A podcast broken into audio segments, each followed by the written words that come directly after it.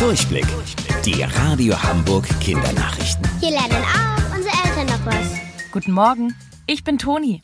Wegen des Coronavirus gibt es viele Regeln, an die wir uns halten müssen, damit sich nicht noch mehr Menschen anstecken. Langsam sollen diese gelockert werden. Geschäfte dürfen ja mittlerweile wieder unter bestimmten Bedingungen aufmachen.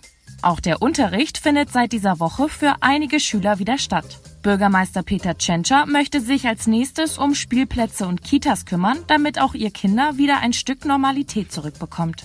Allerdings kann er das nicht alleine entscheiden. Um zu schauen, ob und welche Lockerungen möglich sind, treffen sich die Chefs der Bundesländer regelmäßig mit unserer Kanzlerin Angela Merkel.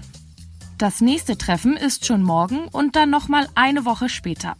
Dann diskutieren die Politiker miteinander und entscheiden, ob es noch zu gefährlich für gelockerte Corona-Regeln ist oder schon in den nächsten Wochen mehr erlaubt wird. Elefanten beim Spielen oder Affen beim Klettern zu sehen. Das vermissen wohl aktuell alle Tierfans. Denn durch die Corona-Krise sind seit Wochen die Tierparks geschlossen. In Berlin durfte gestern der Zoo wieder öffnen.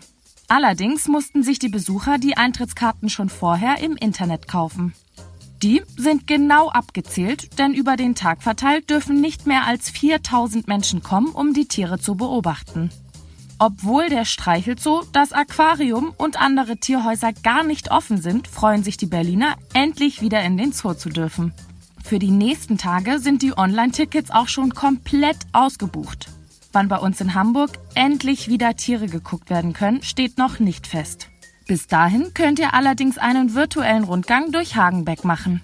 Wie das funktioniert, findet ihr bei uns im Netz. Und wusstet ihr eigentlich schon? Angeberwissen. Das größte Süßwasseraquarium Deutschlands findet ihr im Tierpark Hagenbeck hier bei uns in Hamburg.